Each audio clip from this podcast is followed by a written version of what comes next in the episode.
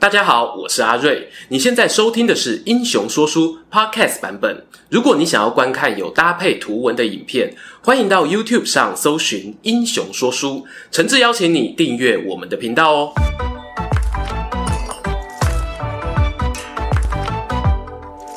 Hello，英雄说书的观众朋友，你们好，我是说书人阿瑞，替大家带来精彩的英雄故事。今天呢、啊，要讲一个我频道不常出现的人物。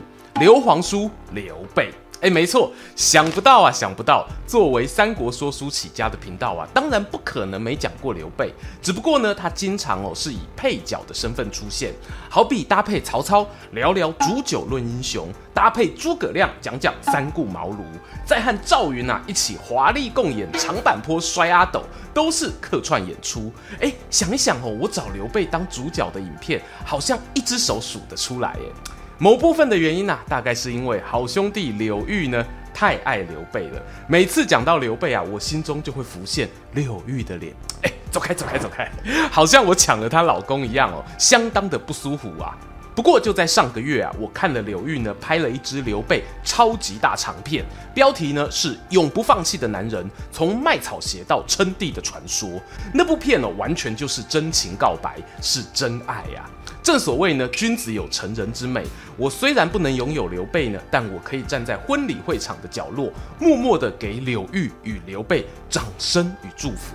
今天这支影片呢，就是献给这一对佳偶。我们一起啊，来聊个八卦。柳皇叔啊，不对，是刘备。刘皇叔他到底有没有拿着汉室宗亲的身份招摇撞骗呢？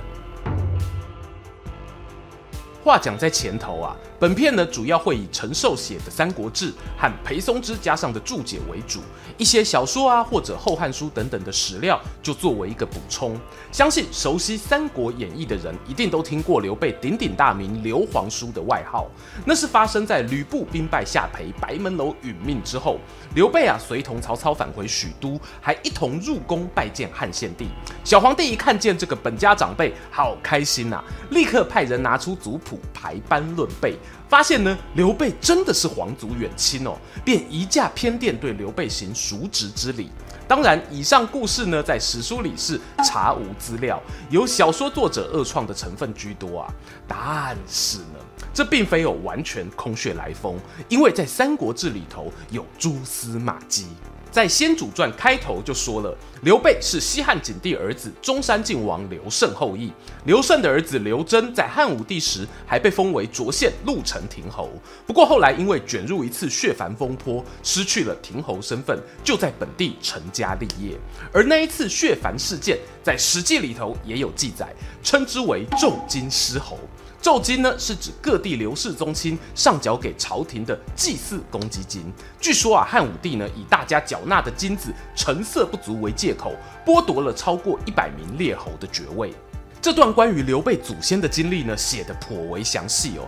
我知道啊，很多人常说啊，那些君王将相人红了之后，多半都会捏造一些祖先的故事，好比曹操说自己是汉初相国曹参之后，孙坚啊说自己是兵圣孙武之后等等。没错，这些呢可能哦有一些争议，但无论是曹操或孙坚的家族背景，《三国志》作者陈寿都轻描淡写带过，甚至啊还在《孙坚列传》中呢加上一个连接词“盖”字，颇有一点弦外之音哦。独独刘备，陈寿呢是在本文里头详加描写，好像啊生怕你怀疑一样。在刚刚讲到的刘桢被拔掉鹿城亭侯之后，中间呢、又经历过了哪些传承不太清楚。虽然呢、《三国演义》里头有噼里啪啦一长串，但我觉得可信度不高啊。值得注意的呢有两条，一则是典略里头提到刘备是出自林义侯的旁支，《后汉书》里头呢有名气的林义侯有两位，是父子档，爸爸叫做刘馥。儿子呢叫做刘陶土，哎，不是捏杯子的那种陶土哦，陶土是《山海经》里一种像马的神兽。有趣的就在这里，刘父跟儿子呢都是少数被记载对史书修订有贡献的宗亲。他自己呢曾经在汉明帝时期与班固一同修订汉书，儿子陶图呢则曾在汉安帝时期进入东观，就是洛阳皇家图书馆。他跟爸爸哦同样是在里头编撰国史，也有与经学大师马融共事。这段故事呢，吸引我的点在于，还记得啊，我们在卢植那支影片中提到，刘备年轻时也曾想去皇家补习班读书吗？虽然哦，很可惜，他最后不是去洛阳的太学，而是到河南附近的准皇家学院拜入卢植门下。可以想象啊，是学分班啦。但这个班级呢，是有获得朝廷给他开课许可的。而卢植就是马融的弟子，马融又曾经跟林义侯刘陶图共事过，刘备又是林义侯的旁支后代，有没有 牵起来了？难怪啊，卢植这么看好刘备啊。这当然是半开玩笑哦。社会是很现实的，一切人脉运作还是要建立在实力上头。刘备他们家实力大概啊，到他阿公那一辈还有一点派头。阿公刘雄举孝廉，官至东郡范县县令。到爸爸刘宏这一辈呢，就只剩下公务员可以当。偏偏还没当多久，刘爸爸就捧着铁饭碗去天国吃便当了，留下刘备跟母亲相依为命。开头讲这一段是我个人所理解的刘备家族样貌。简单讲，刘备的皇家血缘有几分真实性？我觉得呢，几率有超过九十。但是呢，血缘能不能当饭吃，这个才是重点啊。结论讲在前面，汉室宗亲呢，在那个年代哦，是吃不饱穿不暖的。忘了在哪一集啊？跟柳玉聊天的时候有说过，涿郡那个地方呢，自从刘真被拔爵落地生根、开枝散叶之后，俨然哦就变成一个刘家庄。搞不好啊，你在路边随便撞到一个人都是皇家血脉。不过这个想法呢，如果你放大到整个中原地区来看哦，就又是另外一种风景。刘家庄能有多少人？了不起两三百吧。在庄内呢，大家都姓刘，你当然觉得不稀奇。走到外面世界闯荡时哦，那就不太一样喽。俗语来讲啦，宰曾傲气懂，出瓜吉兰凶，差不多就是这个意思。在乱世之中，汉室宗亲身份虽然没办法让刘备吃饱穿暖，可是呢，至少还是有三个可以思考的用途。第一个，家族资源。哎，阿瑞刚刚不是才说刘备过得没有很滋润，怎么又有家族资源了呢？要知道啊，这个就是人比人气死人。刘备的少年时期，如果跟曹操、孙权比，经济状况哦，确实是差。可是别忘了，他还有宗族可以依靠。同样是《三国志》本文写了大家耳熟能详的借学费故事。十五岁的刘备啊，要出远门去读书，没钱怎么办呢？他就跑去跟阿健刘元起借，借的次数太多哈，阿健还不开心啊，跟老公抱怨说：“大家都分家了，应该要自食其力吧？”可是呢，叔叔啊丝毫没有怨言，他只说：“刘玄德不同凡响啊，将来会是我们家族的希望。”要是没有叔父赞助的这一笔钱，刘备能不能顺利去求学，乃至于认识卢植老师、公孙瓒大哥，都还很难说。宗亲之力的第二个用途，则是吸引人才的招牌。大家也知道啊，东汉末年群雄割据，稍微有点实力的地方头人，莫不想方设法创业，或者加入既有势力当中。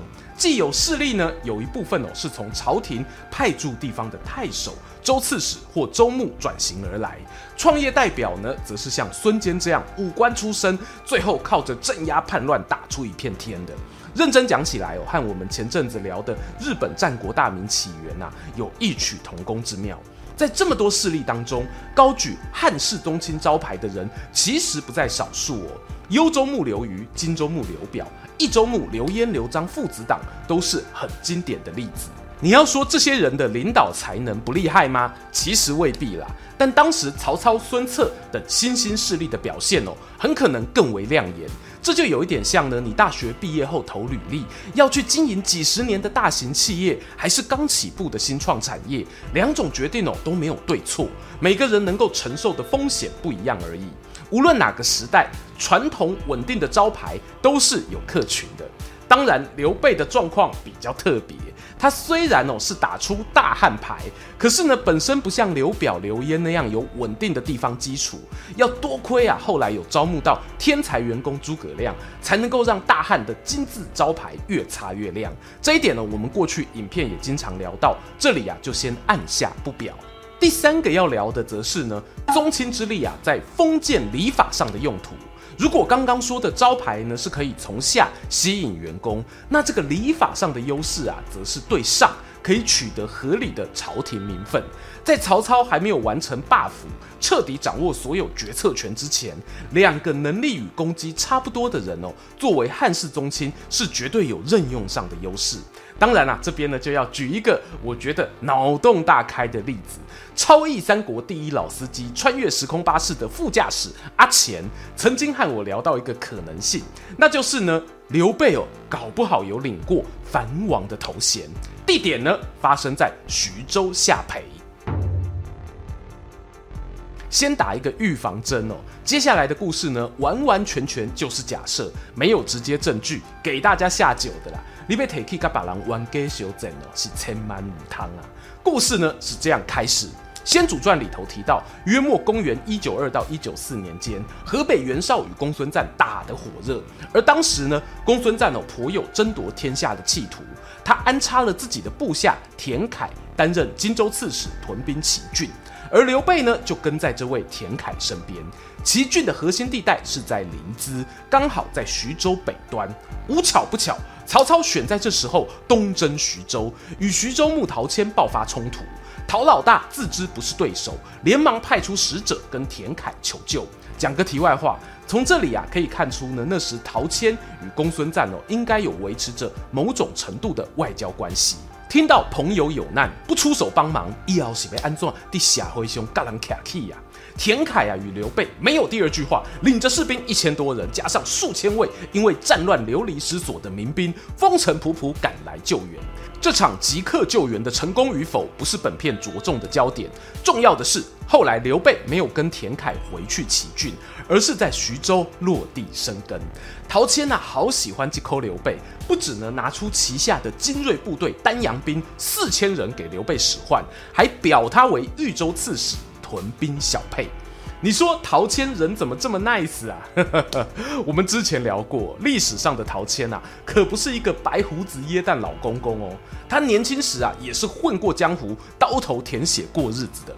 我会相信啊，陶谦愿意收留刘备，一定有比仁义道德更现实的层面。话都说成这样了，没错，我认为啊，陶谦看出了刘备的宗亲之力，在徐州州治的范围内啊，涵盖了一个东汉的小王国，名为夏培国。陶谦呢，很可能是把刘备当做夏培国王在培养。说个题外话。陶谦曾经养过像阙宣、泽荣这些人哦，他们的行事作风啊，有如匪徒。因此呢，要说陶谦想要收编一个貌似忠良的刘备，我认为合理呀、啊。此外呢，在《后汉书》有记载，夏培国的最后一任刘氏宗亲是在黄巾之乱时过世的，他没有儿子接班。好玩的来喽，黄巾之乱啊是在一八四年，但这个夏培国呢，却一直维持着没有国王的状态，直到建安十一年（公元二零六年）才遭到除国。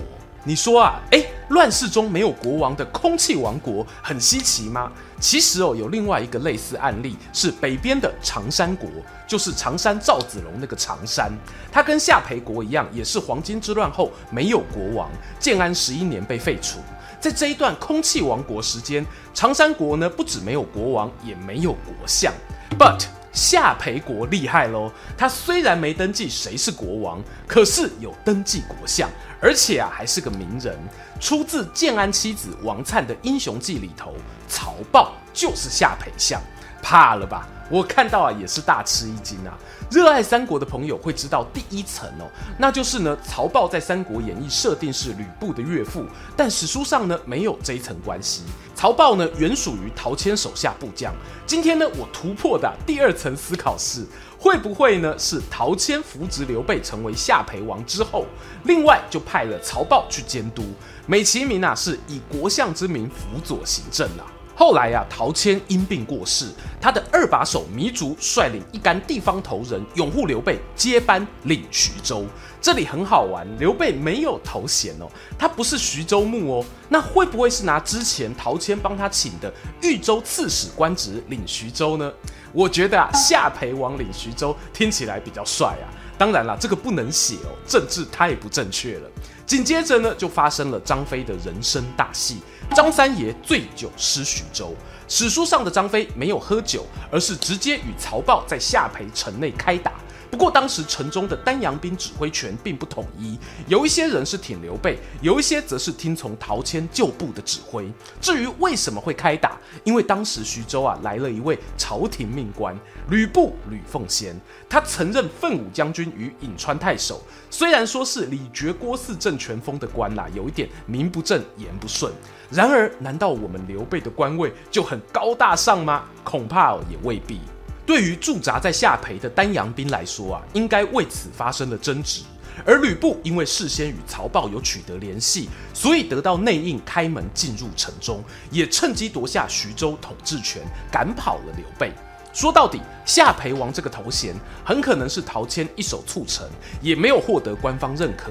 陶谦呐、啊，来不及帮刘备把招牌擦得闪亮亮哦，就先领便当居居了。还不知道自己潜力的刘备，后来也只能仓皇逃离这个曾经挂名统治的王国。说来奇妙，在徐州啊被熊熊战火焚烧之际，被迫离开的不止刘备，我们狼爷诸葛家也是其中之一。年幼的诸葛亮哦，是否啊有被那一手把刘备拱为汉室宗亲的操作惊艳到，乃至于呢影响他后来面对三顾茅庐点头答应出山的决定呢？这个想象空间呢、啊，就留给观众朋友你们了。终于啊，来到结论时间。整体来说呢，刘备的汉室宗亲身份，我觉得疑问不大。但亲属关系有距离，所谓嫡系很远，也是事实。偏偏呐、啊，就是这个距离远，在那个封建礼法的年代，更显得可贵。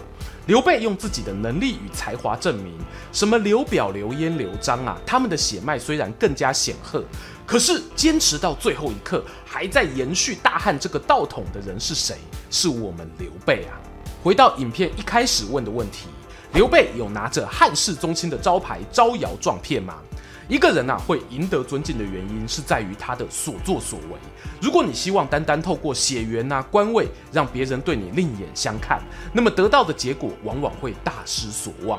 我认为呢，刘备不是因为他的祖先才取得荣耀，相反的是他荣耀了东汉在历史上的最后一段旅程。听完今天的故事，你对刘皇叔有没有另眼相看呢？欢迎啊，各位在底下留言跟我分享。刘玉那一边的超级大长片哦，也很推荐大家可以移驾过去欣赏。最后呢，邀请观众朋友不吝订阅英雄说书频道、穿越时空巴士副频道，追踪说书人阿瑞的 Instagram，我会在那边分享更多说书日常。期待和你们下次空中再见。喜欢今天的故事吗？画面右边还有更多推荐影片可以追哦。诚挚邀请您动动手指订阅我们频道，打开小铃铛，选择接收全部消息，还有每周固定直播的副频道《穿越时空巴士》等你一起来上车。如果你还想要给我们更多鼓励，也可以扫描加入会员 QR Code，用每个月一杯咖啡的钱赞助团队创作更多好故事。我们下次见。